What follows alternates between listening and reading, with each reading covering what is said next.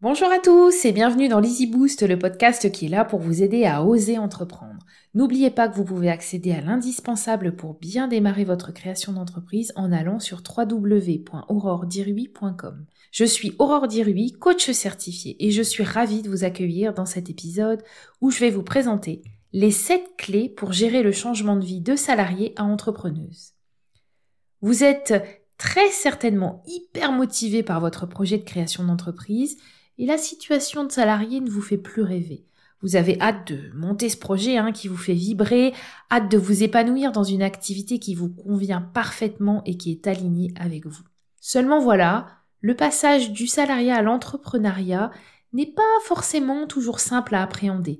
C'est un, un grand changement de vie qu'il va falloir gérer, et comme dans tout changement, il y a des peurs et des craintes qui viennent vous euh, chatouiller et qui vous empêchent peut-être d'avancer dans votre projet ou même pire, qui le bloquent totalement. Je vais pas pouvoir ici développer chaque phase de votre projet, vous imaginez bien que cet épisode serait euh, un peu trop long, mais je vais vous présenter les 7 clés qui vont vous aider à gérer le changement de vie de salarié à entrepreneuse. Vous allez euh, bien entendu devoir commencer par penser et évaluer votre projet, il est évidemment beaucoup plus raisonnable euh, d'évaluer votre projet avant de sauter le pas, de le penser, de le définir, de le monter et de le confronter à votre marché.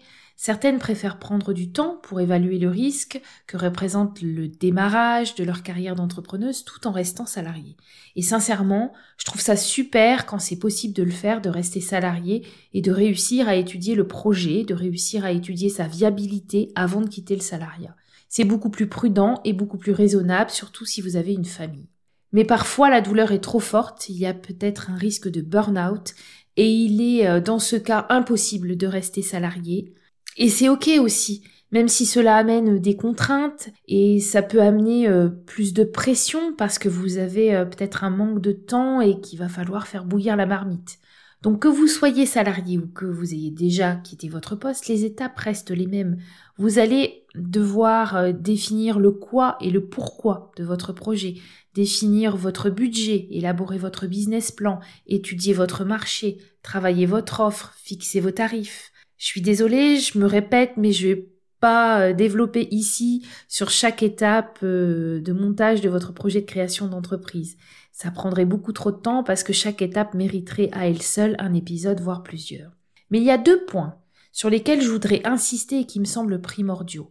Je vous conseille de prendre le temps de réfléchir à des bonnes fondations pour votre entreprise pour assurer une pérennité. Prenez le temps d'apprendre à mieux vous connaître pour pouvoir aligner votre entreprise avec vous.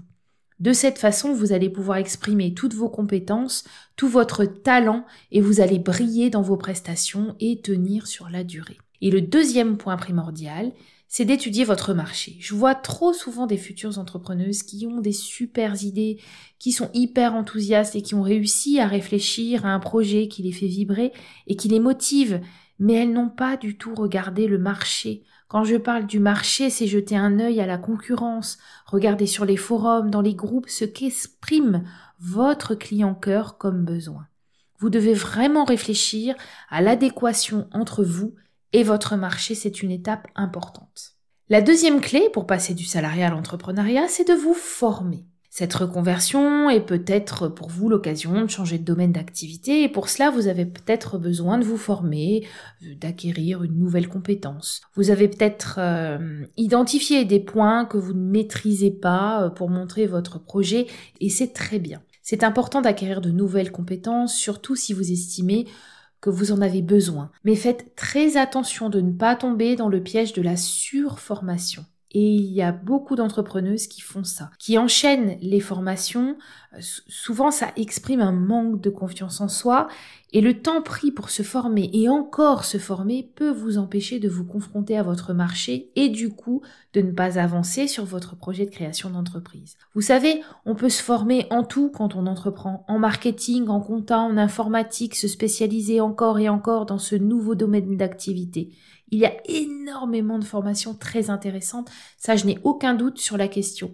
Mais pour entreprendre, il faut agir.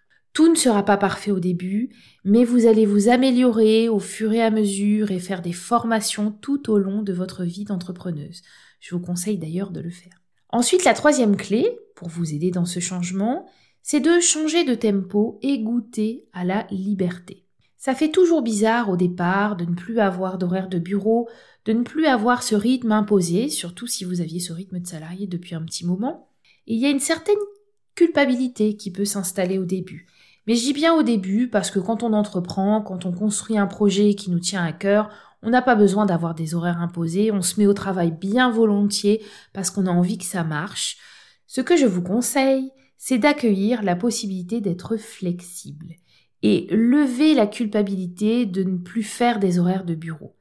Il faut savoir profiter de ce nouveau mode de fonctionnement et du coup d'essayer de tester pour trouver votre propre organisation, votre propre modèle pour être la plus efficace possible et pour gérer votre temps de manière optimale.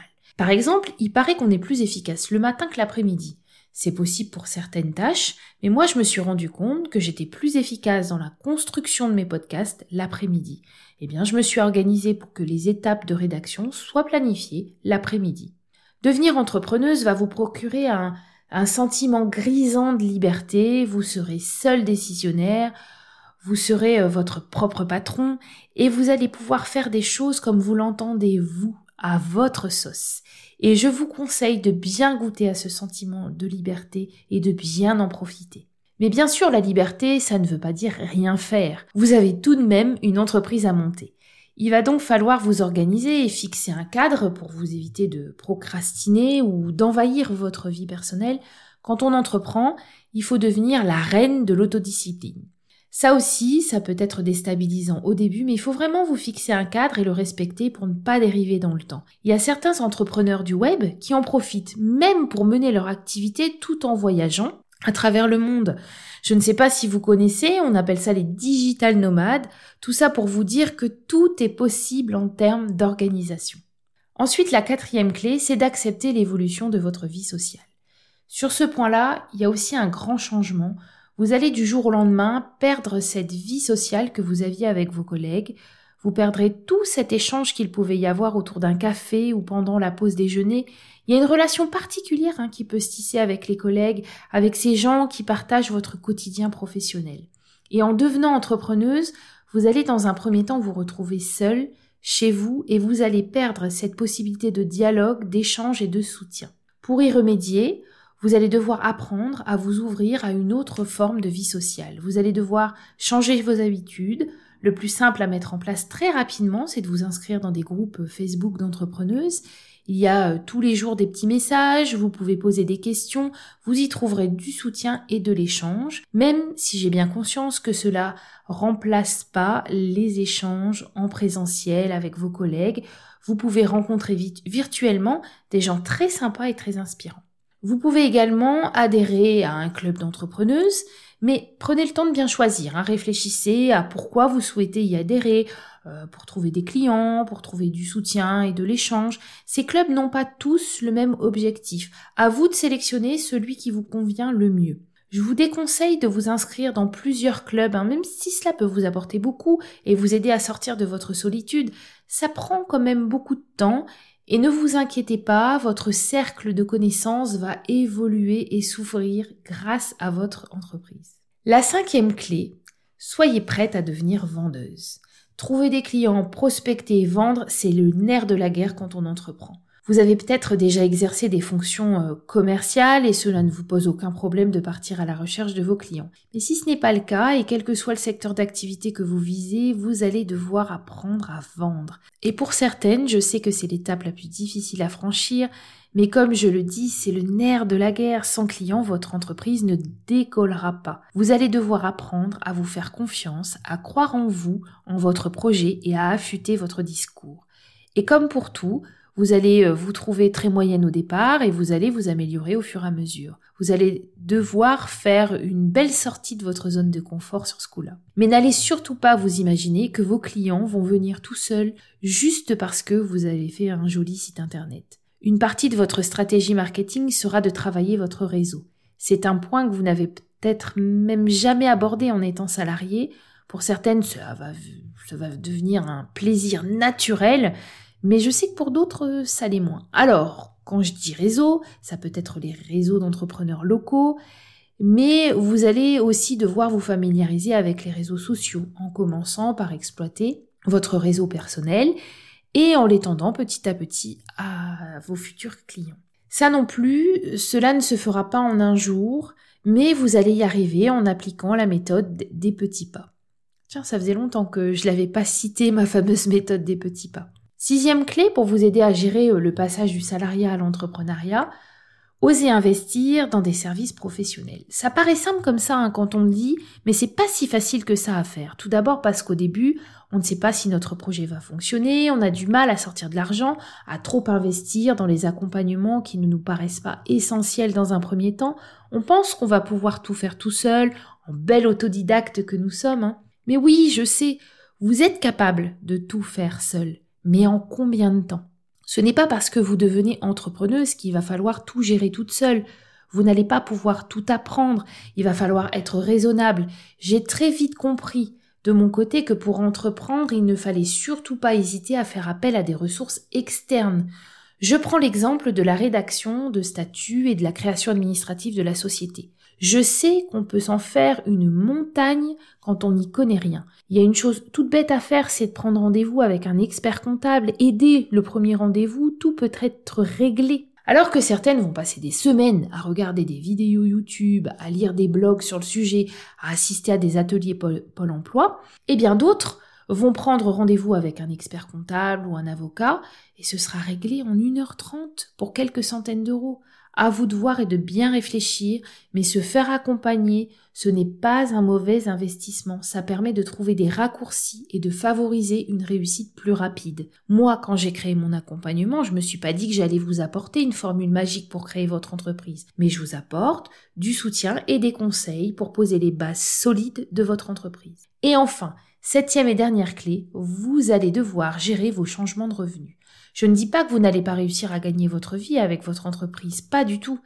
C'est même possible d'en vivre très très bien. Mais il y aura peut-être une période de transition qu'il va falloir gérer. Vous n'allez euh, peut-être pas faire rentrer un chiffre d'affaires à trois chiffres dès les premiers mois. Vous savez bien, vous allez devoir prospecter avant. Donc il peut être raisonnable de bien faire vos calculs pour euh, définir votre revenu idéal dans un premier temps. Bon, le revenu idéal, ça veut pas dire celui qui va vous permettre hein, de faire ce voyage aux États-Unis dont vous rêvez tant. Non, c'est le revenu qui va vous permettre d'assurer au niveau de vos charges. Si vous quittez votre emploi en rupture conventionnelle, par exemple, vous allez pouvoir toucher le chômage pendant deux ans et ça peut vraiment aider pour pouvoir démarrer. Mais imaginons que vous n'avez pas d'autre solution que de démissionner, vous n'allez pas toucher le chômage et dans ce cas, vous allez devoir taper dans vos économies, à condition d'en avoir bien sûr. Et donc, dans ce cas, je ne saurais que trop vous conseiller de faire des économies pour assurer entre six mois et un an avant de poser votre démission. Prenez donc le temps de bien définir ce budget, essayez de le réduire un peu, sans trop de sacrifices, hein, bien sûr, mais essayez, vous pouvez euh, être agréablement surprise. Vous voyez, rien d'insurmontable, c'est un changement bien entendu, hein, mais vous allez y arriver. En devenant entrepreneuse, votre vie va changer du tout au tout. Vous allez euh, relever des challenges au quotidien, être libre dans vos décisions et surtout, vous allez vous épanouir dans un travail qui a du sens pour vous. Alors, prête à franchir le cap? Je m'arrête là pour aujourd'hui. N'hésitez pas à me laisser un commentaire si vous avez envie de réagir, à noter ou à partager ce podcast avec vos amis. Merci beaucoup d'avoir écouté cet épisode jusqu'au bout. J'espère qu'il vous a plu et qu'il va vous aider à passer du salariat à l'entrepreneuriat le plus sereinement possible. Si vous avez besoin de quelques astuces pour bien démarrer, je vous propose une vidéo entièrement gratuite. Il vous suffit de me laisser votre email dans le formulaire de la page www.auroredirui.com et après validation de votre email, je vous enverrai tout simplement un lien vers cette vidéo. En attendant, je vous donne rendez-vous au prochain épisode de ce podcast. À bientôt!